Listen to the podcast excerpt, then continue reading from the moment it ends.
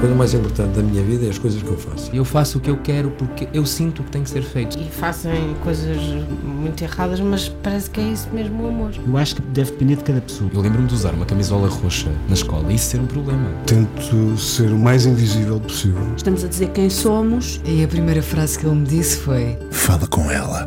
Há sempre uma resposta para todas as questões.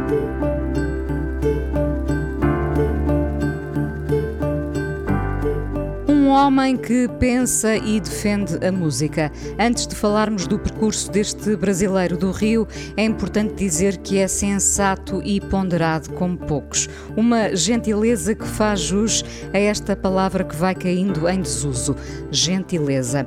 Não sei se foi justamente o percurso profissional a dar-lhe a diplomacia que demonstra na gestão da sua carreira ou se já nasceu com ele.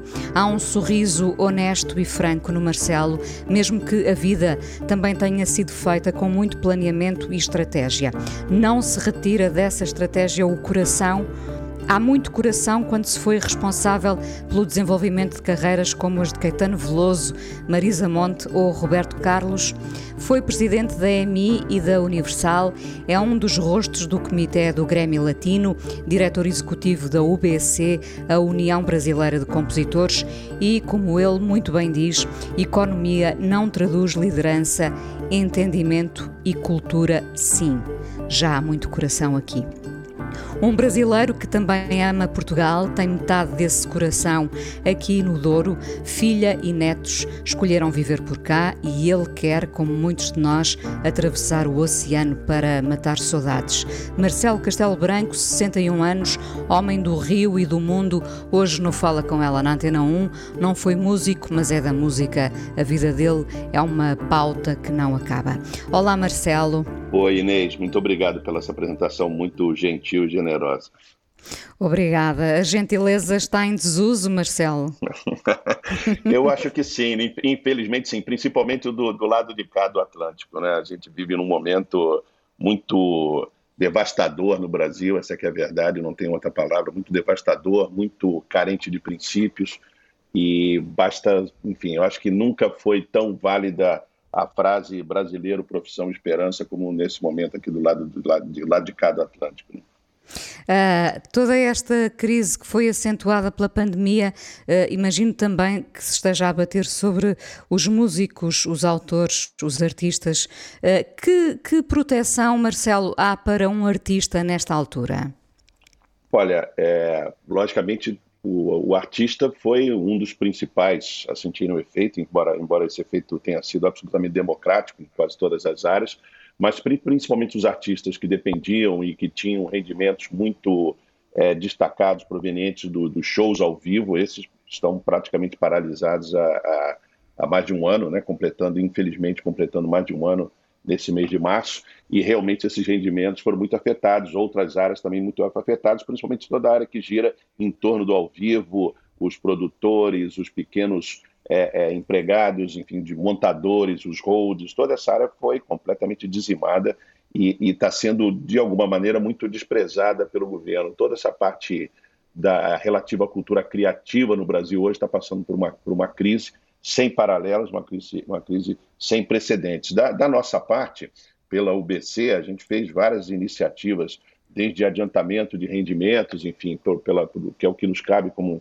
é, gestão coletiva, desde iniciativas que foram feitas no ano passado, uma iniciativa que muito me orgulhou, que foi o, Juntos, o projeto Juntos pela Música, onde, junto com o Spotify, a gente levantou quase 2 milhões de reais e distribuiu para mais de mil titulares de direito, autores, produtores, músicos, intérpretes, é, é, titulares da OBC, e a gente está permanentemente procurando a, a, a iniciativas de apoio, pressionando pelo lado político, pelo lado da, da, do lobby, pressionando o governo a tomar medidas é, é que sejam, enfim, que olhem para esse setor da economia que representa 4, quase 4% do PIB brasileiro, a parte da a cultura brasileira, ela é muito importante economicamente, como geradora de emprego, como geradora de oportunidades e geradora de divisas.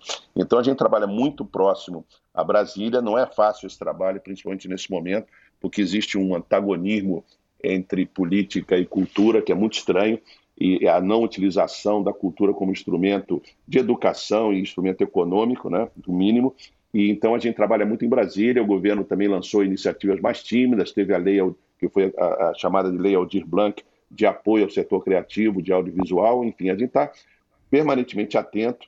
Infelizmente, a gente imaginava quando a crise começou que poderia ser uma crise de seis meses. Depois pensamos já em um ano e agora a gente já está pensando num, num, segundo ano, é, é, não diria perdido, porque outras áreas, curiosamente, da cultura, isso, tá, é, isso é um fenômeno global, Ontem, enfim, saiu o resultado da, do mercado da música, é, é, da, da, IFP, onde aponta uma, uma, um crescimento global de 7% do mercado da música. O mercado brasileiro cresceu quase cerca de 30% devido ao streaming, é, é, que, que, que, realmente cresceu é, com, com total indiferença à pandemia e até um certo pouco até um certo ponto a pandemia e ficar em casa foi um combustível positivo nesse sentido. Mas a vida não se faz online, a vida se faz offline. Né? A vida, o, o encontro, é isso que a gente precisa, entendeu? Uh, mas ainda assim, eu imagino que, que uh, também o mercado uh, uh, da música se esteja a reinventar nesta pandemia. Claro que o Marcelo nem nenhum de nós nunca viveu nada assim, mas imagino que tenha passado por outras, uh, por outras crises de outro tipo no seu, na, nesta indústria, no mercado discográfico. É, essa, essa questão da reinvenção é permanente, não é? E é muito importante. E, e sendo, eh, lançando aqui um olhar otimista, nós também vamos ter que, que saber uh, fazer essa reinvenção, que já está a ser feita, não é? Não concorda? Vamos ter que nos Totalmente. adaptar, no fundo.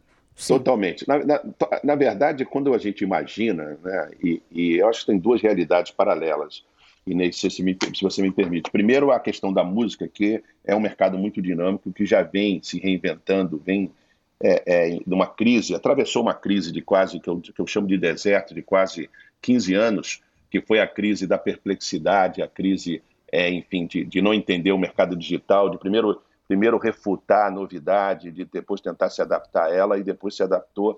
E curiosamente hoje vive o melhor momento do século, né? certamente desse século, um dos melhores momentos da história do ponto de vista de, de comercialização, de, de, de, de não existência de barreiras de distribuição através do digital. Então esse, esse é um dado muito positivo e, de certa maneira, essa crise, essa, a pandemia, é, é, ela encontrou o mercado da música muito preparado muito convenientemente preparada, porque ele já é basicamente 98% digital, então ele independe seja, dos canais por, físicos. Por um lado, a música chega a toda a gente, mas os músicos não têm palco nesta altura, não é? Exatamente. O grande problema que eu diria, são vários problemas. O primeiro problema seria o palco, que esse é o mais grave, porque não existe arte sem encontro, né? não existe arte sem encontro presencial, ela vive do encontro, ela vive de, desse, desse momento mágico, indefinível que é o, que é o encontro da, da, da própria arte, não digo nem do artista, da arte com, com o consumidor, com o amante da música. E, e logicamente, é, a gente está tentando buscar formas para amenizar isso através das lives, que foram muito frequentes no, no mercado brasileiro. Enfim, a gente, a gente já está trabalhando muito nesse sentido. Mas o, o, o, o fato é que é, a gente já estava preparado. E com relação ao Brasil, a gente está muito preparado o Brasil, a gente vive, é, vive permanentemente em crise, eu diria assim, de alguma maneira. Eu tenho uma, uma, uma frase que eu ouvi de um financeiro uma vez que trabalhou comigo, que eu sempre guardo e explico para as pessoas de fora. No Brasil, até o passado é imprevisível. Né? Então a gente está muito preparado. pois é, pois é, é esse é carrossel permanente, não é? Exato. É uma então montanha então, russa, é uma montanha russa permanente. Completa, completa. Então não existe tempo de você celebrar breves vitórias, nem de você é, é, enfim, se entregar a derrotas, entendeu? Você o, tem que realmente momento, estar preparado. O momento é tudo o que importa, Marcelo? Tudo. Eu, eu, eu, não diria tudo, mas grande parte sim, né? Só o que temos, né? O momento a gente, o, o passado é, é, uma lembrança querida, muitas vezes, do, é, dolorida outras vezes, né? O passado, o, o, o futuro é uma projeção que a gente nunca sabe se vai realizar, a gente tem que conviver com, com expectativas reais. Mas, e, e, o, e, o, momento é aquilo que passa enquanto você está planejando o futuro. Então, acho que você tem que, a gente tem que olhar para o momento agora, ver o que, que a gente pode fazer, de que maneira a gente pode ser responsável como cidadão, como profissional, como família, como, enfim, o, papel que a gente vai representar, que a gente escolhe representar na sociedade. Habituou-se a viver sempre assim, mesmo na, na indústria?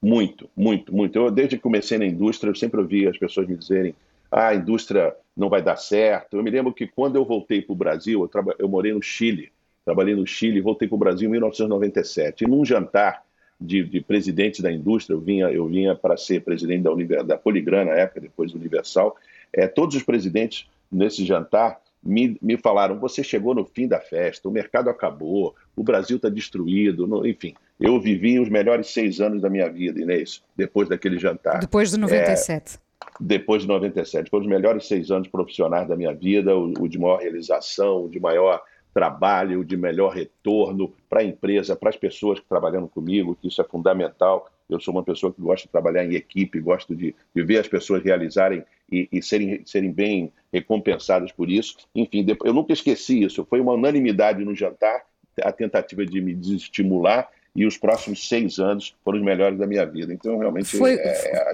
foi como se diz por, por aqui, foi quase. Sentiu-se quase espicaçado, foi quase um desafio.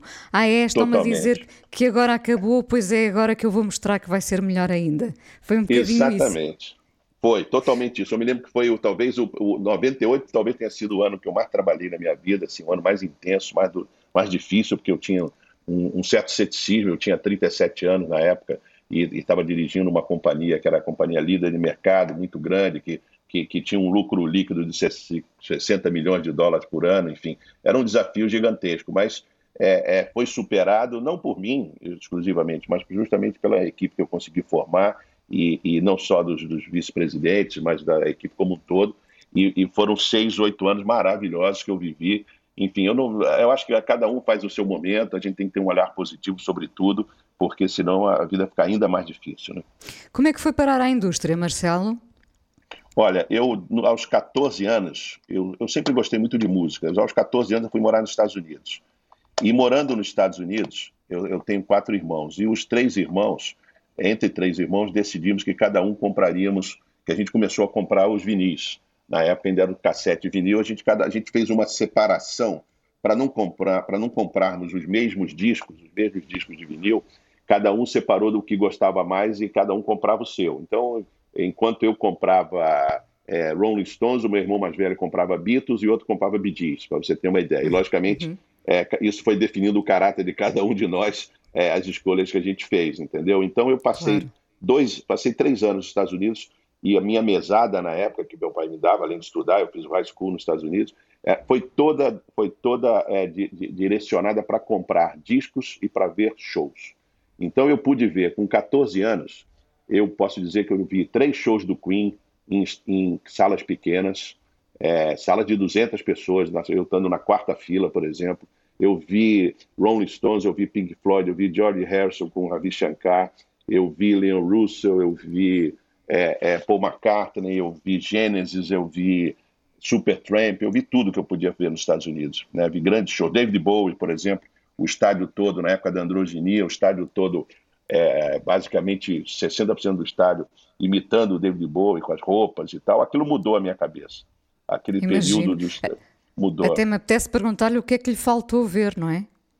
Ah, eu, eu, eu posso dizer que eu, na, de 70, eu só não vi Led Zeppelin, coisa que eu lamento até hoje. Eu só não consegui ver Led Zeppelin. O resto a gente viu tudo. The Purple, a gente viu tudo. Black Sabbath, do heavy metal, a Carole King, a James Taylor. Eu nunca tive preconceito musical, eu sempre fui muito aberto a ver tudo. E isso marcou muito a minha trajetória. Então, depois daqueles três anos ali, eu decidi que eu queria é, é, trabalhar com música, mas eu sempre decidi que eu queria trabalhar com música do lado executivo. Eu, eu não tinha uma, uma, uma, uma vontade de aprender um instrumento, coisa que eu lamento até hoje, não sabia tocar um violão, um piano, que eu acho realmente que teria me ajudado bastante. Mas eu tenho um ouvido muito musical desde cedo. E, e paralelo a isso, eu escrevia muito. Eu, eu a, a, aos 16 anos, publiquei um livro de poesia, aos 18, publiquei outro. É, eu tenho dois livros de poesia publicados dessa época, é, porque, enfim, eu adorava escrever, escrevia o tempo todo, era muito rebelde, rebelde sem causa, na verdade, a verdade era essa, eu era de uma família de classe média, eu desaparecia nos bosques onde eu morava em Maryland, nos Estados Unidos, e voltava de madrugada, às vezes até durante o inverno, na neve, já dei muito trabalho para meus pais, de certa maneira, assim, por esse lado, né, mas sempre fui muito muito. Eu sempre vivi um mundo particular, eu sempre tive um mundo particular onde eu dialogava com personagens próprios, e, e, era um pouco eremita nesse sentido. Sempre foi um pouco a minha vida na, na adolescência, quando eu me entreguei para a música. Entendeu? E como é que um rebelde chega depois ao mundo dos executivos? Olha, então, quando eu comecei, quando eu voltei ao Brasil, eu, eu, eu, eu me formei em comunicação, em jornalismo, sou jornalista, continuei escrevendo bastante, escrevia para alguns veículos, mas eu já tinha na faculdade, que eu terminei muito cedo, eu comecei tudo muito cedo, tudo na minha vida é muito precoce. Eu com, com 20 anos, menos, menos, 19, 20 anos, eu já estava formado em comunicação, já estava trabalhando. Eu trabalho desde os 16 anos. O meu primeiro emprego foi um, um emprego de faz tudo no teatro, num teatro muito importante aqui no Rio, chamado João Caetano, onde eu me lembro que eu carregava piano, eu ia para o borderô no final, enfim, porque eu, eu sempre gostei muito de trabalhar, desde de criança, eu sempre pensei muito nisso, sempre tive muito prazer nisso. E aí fui entrando no mundo da, da música através, primeiro, da rádio, é, trabalhei em rádio também, foi meu, meus primeiros dois anos, eu fui, eu fui é, gerente de, de, de, programação da rádio. Na verdade, eu entrei como estagiário, depois virei assistente do produtor, mas eu era tão apaixonado pela rádio que eu chegava às 5 horas da manhã e saía às 2 horas da manhã, praticamente dormia na rádio, porque eu comecei a fazer de tudo, acompanhando tudo que fazia, tinha uma paixão pela rádio, era uma rede importante de rádio, que tinha oito emissoras no Brasil inteiro, no Rio de Janeiro uma M, uma FM, e eu, e eu realmente, em um ano de, de, de, de assistente, de produtor, de estagiário, eu virei coordenador de programação da rede toda, depois gerente de programação da rede toda.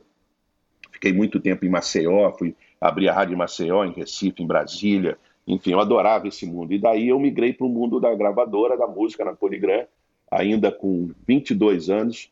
Eu entrei na Poligram, contratado pelo Roberto Menescal, um dos grandes aqui da Bossa Nova, que foi um dos meus mentores, é, que me viu e me contratou, e eu comecei a trabalhar com promoção e depois comecei a fazer uma carreira em várias áreas da, da, da gravadora, em várias gravadoras depois.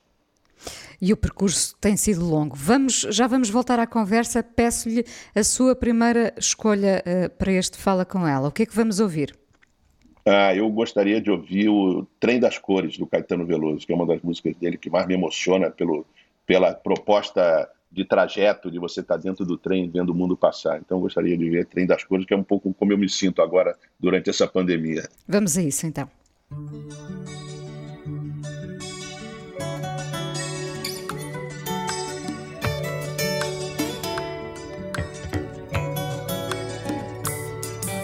A franja da encosta, cor de laranja, capim rosa chá, o mel desses olhos, luz, mel de cor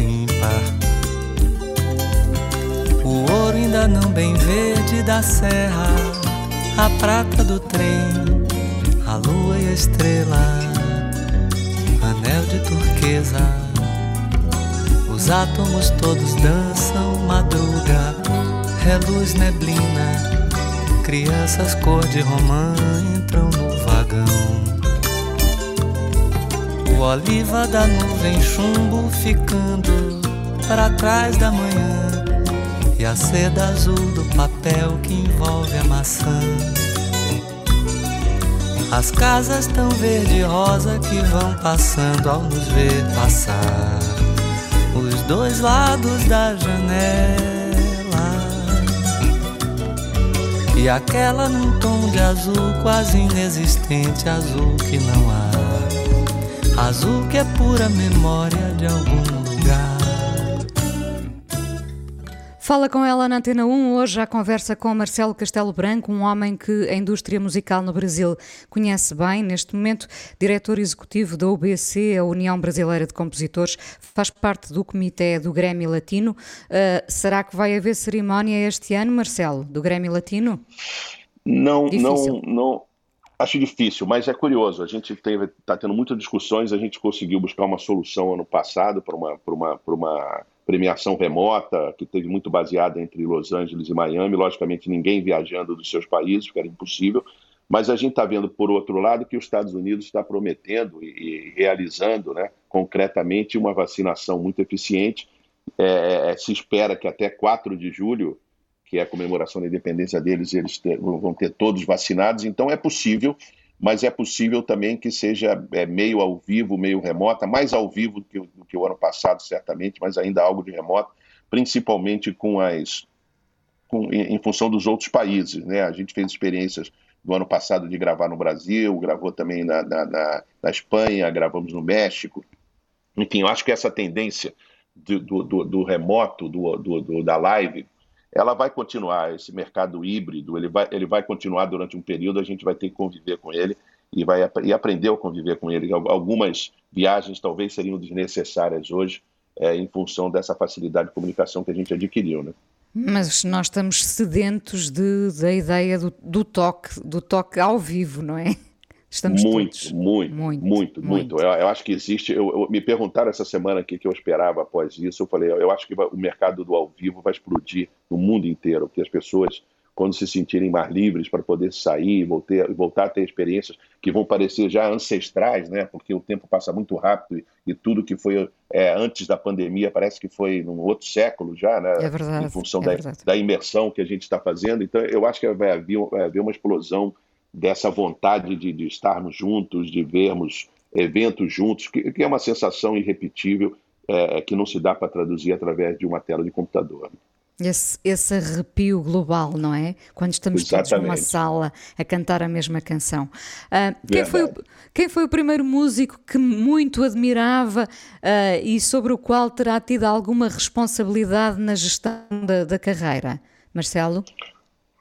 Olha, foram, foram muitos, foram muitos, mas o primeiro artista que eu, que eu, que eu trabalhei é, e continuo trabalhando de certa maneira até hoje foi Caetano Veloso, assim, que eu, que eu sempre admirei de longe, depois eu conheci de perto, trabalho com Caetano já há quase 30 anos, de alguma maneira, representamos ele na OBC, mas trabalhei com ele muito forte durante quase 20 anos em todos os discos e, e projetos lindos como o Fina Estampa, por exemplo, e depois o disco internacional. Enfim, viajei muito com Caetano pela Espanha, pela Europa e pelo Brasil também. Então, assim, o Caetano é um artista que eu tenho. São dois artistas que eu tenho muito no coração: Caetano Veloso e o segundo é Ney Mato Grosso, que é um, um intérprete que eu considero um dos maiores intérpretes da música brasileira, e são duas pessoas espetaculares, geniais, espetaculares, muito simples, muito direta, enfim, são duas pessoas muito generosas e, e, e eu devo boa parte da minha carreira essa, essa boa relação é, que eu tenho com os artistas, mas eu tenho alguns mais perto do coração do que outros, logicamente. Eh, eh, justamente pegando nessa ideia do coração,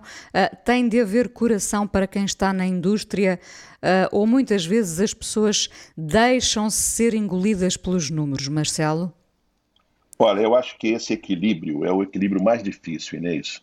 É, o Menescal, com quem eu comecei a carreira, ele, ele me, me de alguma maneira, ele, enfim, todas as pessoas te ensinam muito, mas ele me ensinou muito jovem a, a ter uma certa distância então eu digo, inclusive, é um livro que eu tenho, que eu estou gestando na minha cabeça para o momento oportuno, cujo título provisório vai ser é, Longe o, o Suficiente, Perto Bastante.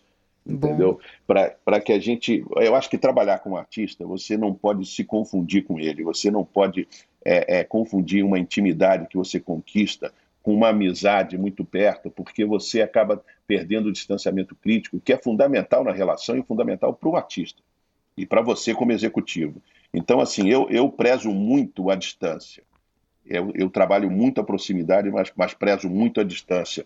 É, eu, eu respeito muito a distância que a gente possa ter entre as pessoas e entender que o artista, às vezes, ele está ali completamente, é, é, completamente à vontade, completamente indefeso, e você tem que defendê-lo nesse momento. Você tem que não se aproximar nesse momento, principalmente o momento antes do palco, depois do palco, quando a sensação é arrebatadora e a expectativa também. Então, assim, e durante o trabalho, durante o trabalho eu me permito falar muitas coisas, eu sou muito direto, da minha maneira, é, é, como você, eu acho que já me detectou muito bem, entendeu? Com a diplomacia que eu tenho, mas às vezes também sou muito objetivo, muito direto, porque eu tenho um papel a cumprir ali, inclusive pra, de construção da carreira dele para que ele, para que ele te respeite e para que você possa fazer a diferença e, e, você possa ter uma relação muito honesta. Às vezes você erra, às vezes você acerta. É importante reconhecer os erros, é importante reconhecer o artista é muito mais inteligente que a gente, é muito mais intuitivo com a gente, a intuição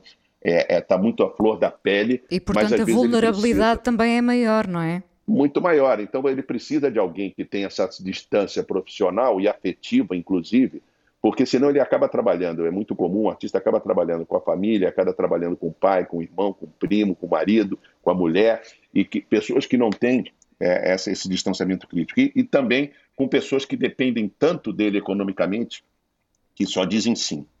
E o artista precisa ouvir não, ele adora ouvir não. Ele só te respeita. O não é muito mais importante e, do que o sim. E, e só evolui se ouvir não, não é? Exatamente, exatamente. Porque dizer sim é muito fácil. O não é muito. Eu me lembro de uma tarefa que eu tinha quando o Caetano, quando eu voltei já na minha segunda, minha segunda vez que eu trabalhei na Poligram, depois de passar pelo, pelo mundo do cinema, que eu também trabalhei três anos na Warner, com vídeo e teatro, né? E, e, quando eu cheguei na voltei para Poligrama, uma tarefa que eu tinha era conversar com Caetano e Gil, eles tinham acabado de lançar Tropicália 2, e a capa, que era espetacular, feita por um artista muito importante brasileiro chamado Gringo, Gringo Cardia, que é um gênio, amigo também, a capa era uma capa genial, mas era uma capa caríssima. E a gente fez 100 mil unidades e a reposição do disco ia demorar quase um mês para ser feita e o disco estava vendendo muito e ninguém tinha coragem de falar com o Caetano e com o Gil que a, que, a capa ia ter que ser dilacerada em função de uma embalagem mais pragmática para a gente poder atender o mercado. E eu fui falar com os dois. E, e, e, o Gil mais economista, eu tinha que ser mais economista com ele, o Caetano mais emocional, eu tinha que ser mais emocional com ele. Eu, os argumentos que eu usei para um eram completamente diferentes dos argumentos que eu usei para outro. Num, num eu fui mais matemático, no outro eu fui mais emocional, dizendo que a gente ia privar o público de ouvir a obra deles durante um período. O mercado ainda não era digital, ele era completamente refém do CD. E ambos aceitaram a minha explicação, entenderam a minha explicação. Continuamos trabalhando juntos e trabalhando junto com os dois até hoje. Semana passada eu fiz uma ligação de quase duas horas com o Gil sobre assuntos do mercado, que ele é muito curioso, quer entender o que está acontecendo com, com, com um fenômeno que está acontecendo no mercado hoje, que são os fundos de investimento comprando catálogos, está acontecendo no mundo inteiro e no Brasil não é diferente, enfim. Então eu tenho, eu tenho, uma, eu tenho uma vivência muito perto dos artistas, mas ao mesmo tempo muito longe, muito respeitadora. Eu não confundo. Eu tenho, tive amigos e profissionais e funcionários que confundiram essa relação, que se apaixonaram por artistas ou, ou se apaixonaram pelo, pelo que eles imaginavam que a pessoa era, né? porque tem a persona artista e tem a pessoa. Né? A nossa diferença é que a gente acaba trabalhando com dois produtos, você trabalha com a obra que é criada pelo artista e com o artista em si. Com o artista São duas, sim. Às vezes são, são dois seres, são duas pessoas independentes e você tem que entender e respeitar isso. Tem uma vida normal, uma vida comum, é, é, é falível, tem seus erros, tem seus, porque, seus problemas, porque, enfim. Marcelo, porque às vezes a tentação é grande, não é? De nos aproximarmos uh, do homem, da mulher, não é? De lhe Muito. dar o ombro uh, numa situação de vulnerabilidade, mas lá está. Essa, essa fronteira uh, é fundamental para, para erguer carreiras, não é? Eu acho que sim. Eu já tive amigos produtores que se apaixonaram pelas cantoras que produziram e vice-versa. É muito comum isso, É, porque é, é- claro. é um mundo, de- é um mundo da emoção. É Você entra no estúdio, você está num, num universo paralelo, você está ouvindo um disco com aquele artista. Eu, platonicamente, acho que me apaixonei por alguns artistas, entendeu? É, da minha vida, certamente, porque você fica tão próximo num- numa, numa, numa, numa situação de tão de, de estarmos tão indefesos, se você quer realmente entender a arte desse artista, você tem que ficar indefeso. Você também, quando ouve o trabalho de um artista, você tem que des- despir de determinados preconceitos para entender o que ele quer dizer. Né? Para entrar naquele mundo ali, você vai ser mais, você vai ser mais eficiente, inclusive, se você conseguir, conseguir entrar naquele mundo. Mas essa travessia é difícil, é difícil você entrar e sair ileso. É difícil você sair é, é, da maneira, da mesma maneira que você entrou, porque a arte é transformadora. Os grandes artistas são transformadores. né? Você sabe perfeitamente disso. Entre os grandes artistas, a grande arte é transformadora. A, a minha vida foi completamente é, é, modificada pela música. Tudo que eu sou, que eu sou, o que eu tenho, eu devo à música. Eu devo ao fato de eu ter me entregue a essa, essa deusa que é a música, é, é, de maneira é, completa, sem medo, sem reservas e, e, logicamente, me ajudou muito nesse mundo, eu tenho que dizer, o fato, como eu disse para você em algum momento que eu comecei tudo muito cedo, eu, eu me casei aos 20 anos e com 26 eu tinha três filhos. E eu acho que, de alguma maneira, esses três filhos me salvaram, porque eu tive que ter uma responsabilidade que muitos dos meus companheiros não precisavam ter, nos anos 80, anos 70, anos 80 principalmente, é, onde eu tive vários companheiros que, enfim, que já não estão aqui, em função de terem é, é, enfim, vivido a vida louca. Claro. Exato, viver a vida filhos, louca. Né? Os filhos e as canções salvaram o rebelde sem causa. Eu uh, acho que sim. Sim. Marcelo, a música brasileira são muitas músicas. Uh, diria, por exemplo, que a bossa, a bossa nova estará para o Brasil como o fado para os portugueses? Nem sei se é justo fazer esta comparação, mas. Não, é justo. É, é, justo, completamente, é justo, completamente. Não, não, tem nada, não tem nada melhor do que o Brasil produziu. Hoje eu posso dizer, mas é, é preciso a gente crescer, amadurecer, envelhecer para entender essa realidade. Eu confesso, eu que aos, aos 20 anos, quando entrei na indústria, e quem me contratou foi um dos os reis da Bossa Nova, que é o Roberto Menescal, que é um dos grandes da Bossa Nova, eu olhava para o Menescal e o que ele me mostrava de Bossa Nova, eu confesso que eu achava chato. Eu achava chato. Eu não tinha maturidade suficiente para entender aquela música aos 20 anos. Aos 40 anos, quando eu fui morar na Espanha, é, uma atriz que você certamente conhece, chamada Vitória Abril, ah, claro. me convidou, é, me convidou para ajudá-la a fazer um disco de bossa nova. E é muito curiosa a vida. Foi na Espanha, aos 40 anos, quando eu ajudei a Vitória Abril a fazer um disco chamado Puteiros do Brasil, que é um disco que ela fez só de bossa nova, foi quando eu finalmente entendi a bossa nova. Eu me lembro que até o Caetano, nessa época, fez uma música chamada A Bossa Nova é Foda e eu escrevi para ele e falei, Caetano, agora eu entendi. Ele escreveu nessa mesma época, eu escrevi.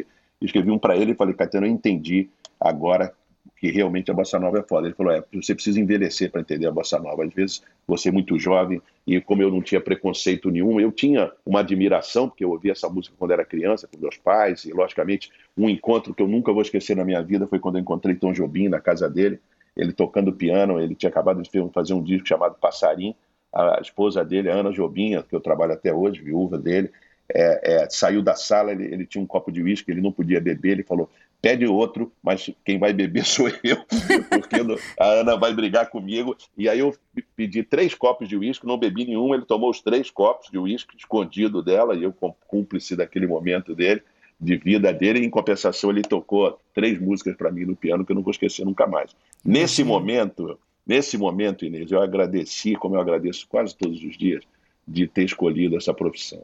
Isso justifica todo o esforço que você faz e os momentos de dificuldade que você faz, esses breves momentos de grandes encontros, entendeu? Da, da sua janela, vê o Corcovado? Não, não, não. Daqui eu vejo, eu vejo a montanha, eu vejo a montanha e estou muito perto do mar. Eu estou a duas quadras do mar e, e procuro todo dia olhar o mar fisicamente, eu vou andando ali de máscara, olho, quando eu posso mergulhar, eu dou um mergulho, volto. Esse é um luxo que a gente tem aqui, né? Eu, eu moro no Leblon, então eu, eu vou andando, eu estou a duas quadras do mar, e aí sim eu vejo, vejo a montanha, vejo tudo, os dois irmãos. O Rio de Janeiro é muito bonito, realmente é muito bonito. É uma cidade. E o Douro? O Douro tam, também é um fascínio? Muito, muito, né? Mas por razões diferentes. Não só a natureza, o, o, o porto, o Douro, o Douro, enfim, em função da, da, da, minha filha, que você citou, da Marcela, casada com o português, o Diogo, agora em função dos dois netos, o Antônio e o Henrique, que nasceu há duas semanas.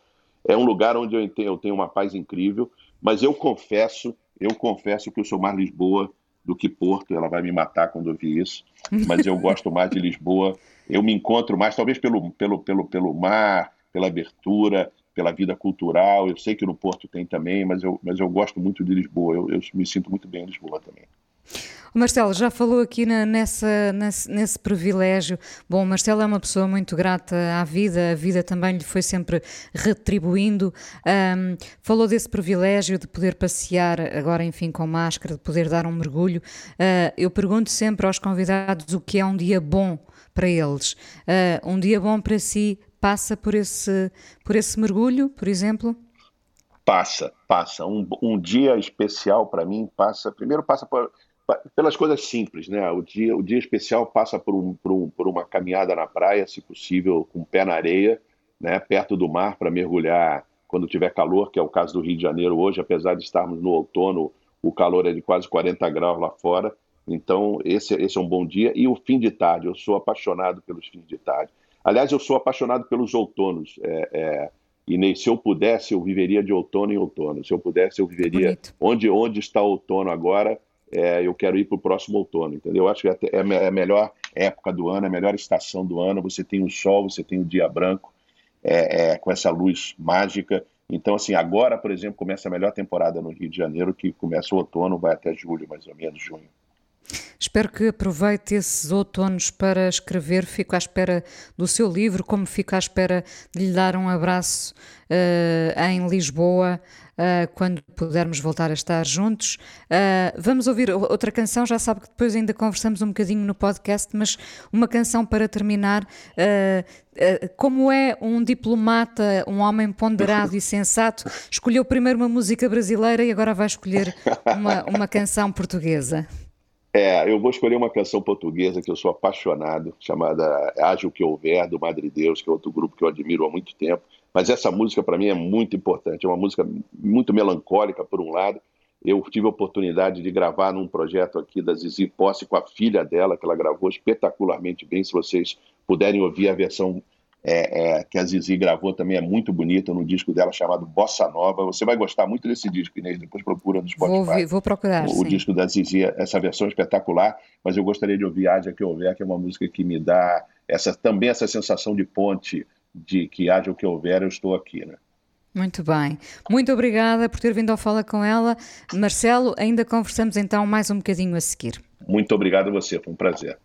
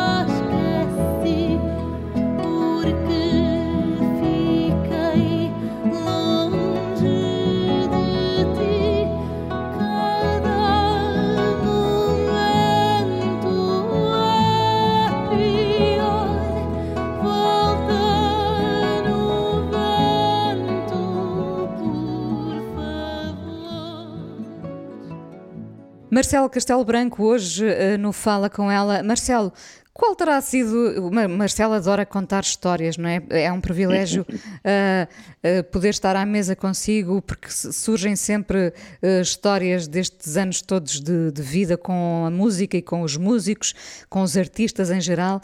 qual terá sido a história mais insólita que lhe aconteceu no meio de tantas? Olha, foram, foram muitas, muitas histórias insólitas, na verdade, foram muitas histórias, mas, mas tem uma, uma que foi absolutamente insólita, que eu vivi com uma artista brasileira espetacular chamada Cássia Eller. Sim, é, a Cássia Eller né? era uma. Exato, ela, ela, ela, morreu muito cedo. Ela talvez, é, mal comparando, ela tinha a morte dela, não vou comparar ele Regina, mas foi Sim, um mas, mas lembram, grande. é verdade, é verdade, sim. É, né, lembra muito grande. E quando eu voltei para o Brasil, a Cássia Eller estava gravando um disco e eu, eu vi no Globo que ela tinha, enfim, ela, ela tinha uma relação muito ruim com a gravadora naquele momento, e eu ouvi ela dizendo que ela gostava de ver filmes pornô no estúdio, mas que ela, ela, ela tirava os filmes pornô na hora que chegava alguém da, da, da Poligram por vergonha, por achar que iam brigar com ela, enfim. E nesse momento que eu estava indo para São Paulo, como eu trabalhei na, na indústria de, de home video, de cinema, eu liguei para um amigo meu que tinha uma empresa muito forte de, de, de filmes pornô e pedi para ele uma caixa completa com, com os, todos os filmes pornô que ele poderia imaginar, fechada, lacrada, logicamente, para eu voltar para o Rio de Janeiro com essa caixa.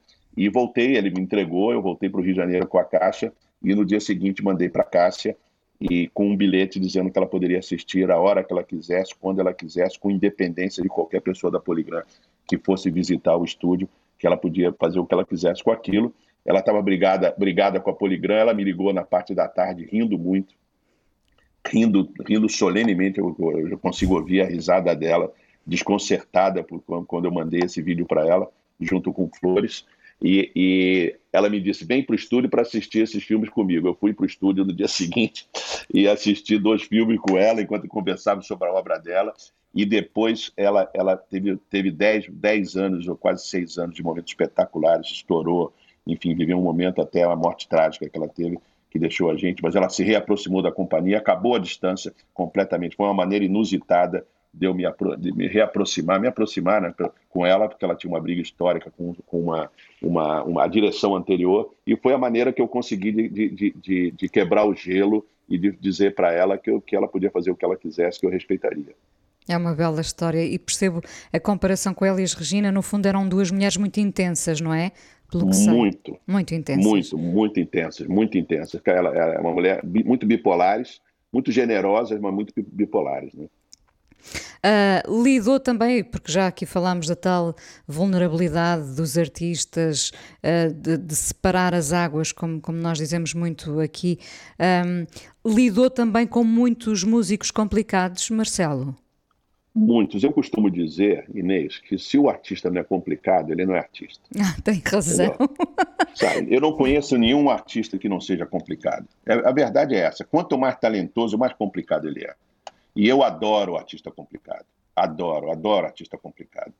Entendeu? Porque é, é, a dimensão de você trabalhar com arte é exatamente essa. É você viver essa, essa instabilidade, você saber que você está lidando com uma pessoa especial, porque é uma pessoa especial é uma pessoa que tem um, um filtro diferente, entendeu? Então, é, é, todos os artistas, os grandes artistas que eu conheço, com os quais eu trabalhei aqui nos Estados Unidos, na Espanha, é, todos são complicados, todos foram complicados. Você consegue encontrar um caminho. Cabe a gente encontrar um caminho de diálogo, um caminho é, é, de comunicação, um canal de comunicação com esse artista.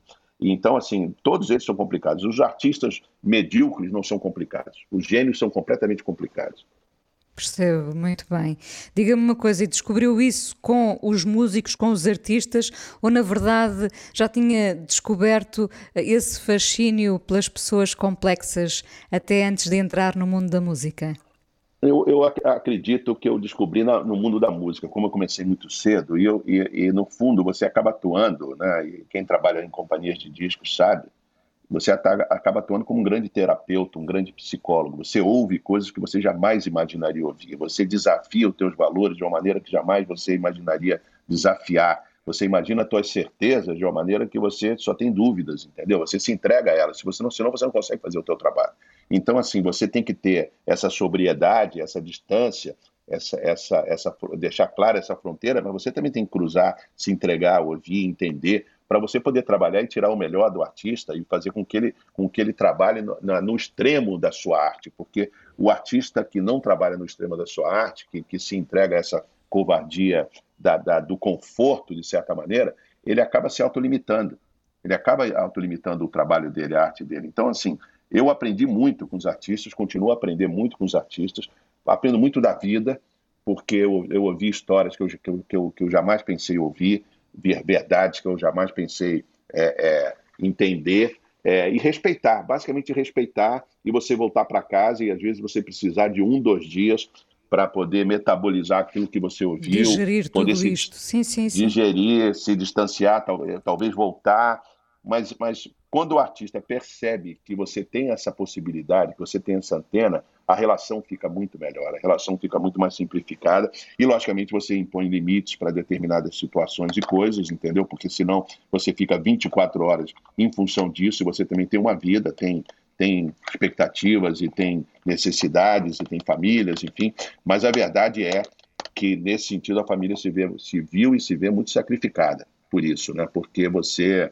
eu sempre costumo me dizer que eu sempre atendo, que eu sempre realmente tenho esse hábito de responder, esse péssimo hábito para muitos, né, mas é a minha vida, de responder todos os e-mails, de ser muito responsivo, de ter para tudo, desde o meu funcionário a um amigo, mas e a, os artistas, se ele me liga meia-noite, eu ligo meia-noite. Não tem problema. Se eu estou acordado, eu não tenho problema. Então, assim, eu, tô, eu, eu tenho essa coisa de como eu sou muito apaixonado como eu, pelo que eu faço, eu trabalho, eu não tenho a sensação que eu estou trabalhando e trabalho sete dias da semana. Lógico que eu, me, que eu tenho férias, que eu me distancio, que hoje, mais maduro, tem momentos que realmente eu não, olha, eu vou falar contigo depois, vou, é urgente, pode escrever por aqui, pode antecipar por aqui. Às vezes não é, às vezes é, é uma besteira, é uma coisa rápida, enfim, não tem problema nenhum, às vezes é uma coisa muito complexa. Então, você tem que ficar se equilibrando nesse sentido, mas eu, eu acho que eu tenho conseguido fazer isso e tenho conseguido me preservar e trabalhar é, com prazer, entendeu? E, e, essa, essa sensatez, essa diplomacia de que já falámos, essas são suas, nasceram consigo ou foram também aperfeiçoadas na indústria? Olha, eu acho que são minhas, mas foram muito aperfeiçoadas na indústria. Eu acho que eu já, eu sempre tive esse, esse comportamento. Às vezes me perguntaram em momentos difíceis. Por exemplo, eu tive um momento, eu tive um momento muito difícil que eu estava em plena, em plena Los Angeles no 11 de setembro, justamente com vários artistas e com a banda inteira do Caetano Veloso e o Caetano Veloso. Essa, essa história é muito engraçada também. E o Caetano Veloso pediu para ficar num hotel, que eu esqueci o nome, onde a Lauren Bacall ficou em Los Angeles, que ele tinha uma vontade de ficar lá, e os músicos não ficaram lá. Então, como quando aconteceu 11 de setembro, eu me lembro, na manhã de 11 de setembro, a gente viu o mundo desabar, né? Antes da pandemia, talvez tenha sido a coisa mais, mais imponente, sim. mais assustadora sim, sim. que a gente viu. E eu me lembro que eu desci no hall do hotel, e o hall do hotel tinha, eu nunca vou esquecer essa, essa, essa cena, tava o Puff Daddy e a Jennifer Lopes de pijama no lobby do hotel, todos vendo televisão e todos assustadíssimos é, é, com o que estava acontecendo, o que, que, ia acontecer, e eu tinha a responsabilidade de, de ter o Caetano Veloso ali e de, e de, e de ter, e, e ter que levar eles de volta para casa. Eu consegui, com a Universal, um ônibus e consegui é, um ônibus para nos levar para Tijuana, para atravessar a fronteira, o espaço aéreo americano estava fechado, e, e, de, e de Tijuana ir para a cidade do México, passar dois dias e pegar um avião para ir para São Paulo, para voltar para o Brasil. Eram quase 15 músicos. Os músicos toparam, eu fui falar com o Caetano e com a Paulinha, a mulher dele, a empresária, minha amiga, e a Paulinha falou: olha, Caetano acorda muito tarde, não vai querer sair às 5 horas da manhã para ir por, por Tijuana. Eu falei: então eu vou fazer o seguinte, eu vou, é eu vou levar os músicos e depois volto por vocês. Aí acordei às 4 horas da manhã, entrei no ônibus, levei os músicos. Quando eu chego na fronteira, literalmente na fronteira de Tijuana, a Paulinha me liga no celular e fala: Olha, o Caetano acordou. Se a gente pegar o carro agora, você espera a gente? Eu falei: Olha, eu vou mandar o ônibus para o aeroporto e vou ficar aqui sentado na fronteira de Tijuana esperando o carro de vocês chegarem, chegar daqui a duas horas e meia, ou três horas, que eles estavam vindo de Los Angeles. E assim foi, Caetano voltou, é, passou de carro, eu já estava do outro lado, entrei no carro, encontrei com eles no aeroporto, fui levar eles até o aeroporto, fomos para a Cidade do México, ficamos dois dias históricos na Cidade do México, visitando pirâmide, enfim, naquele momento o mundo vai acabar, né, porque a gente não sabia o que ia acontecer, se aconteceu uma guerra, e no avião de volta, a, a Paulinha, nunca vou esquecer essa frase, você nunca fica nervoso? Você é o nosso capitão Tequila, você acabou de resgatar 18 pessoas, você nunca viu nervoso, estava o filho do Gil, a Preta Gil, a filha do Gil também, estavam né, nessa equipe.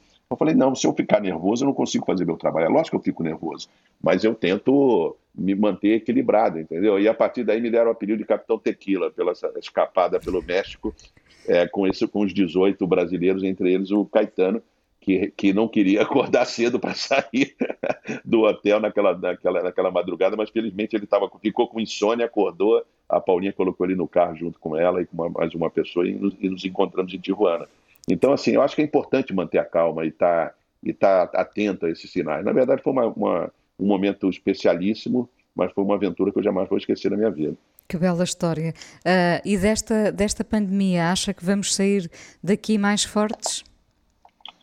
Eu, eu acho que mais fortes, com certeza. Eu, não, eu já, já tive momentos mais positivos. Eu acho que o, o ser humano, ele muitas vezes não aprende, né? E, e, e, talvez quanto mais jovem, talvez seja mais difícil para aprender muito tempo depois. A gente está vendo esse fenômeno hoje no Brasil de que a pandemia e que, que as pessoas mais jovens estão entrando em estado grave nas UTIs e é, sendo, sendo hospitalizadas e entrando pro, sendo entubadas porque elas saíram muitas vezes e não e acharam que o mundo é diferente para elas do que para as pessoas mais velhas, enfim, acabaram infectando pessoas mais velhas dentro da família e a si próprias.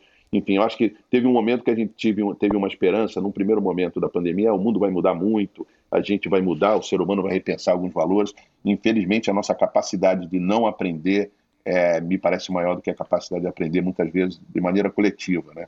E, e, especialmente no caso do Brasil, realmente eu acho que o momento é preocupante, é nefasto do ponto de vista de governabilidade. A gente não tá, é, é, não tem planejamento, a gente está muito órfão de sensatez, de lucidez, e então exige muito da gente um exercício de otimismo muito maior do que, do que talvez em determinados outros lugares. Mas, como eu falei, tem essa coisa um pouco insana do brasileiro de achar que tudo dá certo, vai dar certo, nem que seja bem no final, tudo vai dar certo, entendeu? É um pouco o espírito brasileiro, a gente sempre pensa isso. Espero que no final tudo dê certo. Marcelo, muito obrigada por ter vindo ao Fala com ela. Marcelo é uma pessoa Obrigado muito você. rara e, e ainda bem que, que pôde estar aqui à conversa. Um abraço enorme e que seja até breve. Muito obrigado pela condução da entrevista. Muito obrigado, Inês.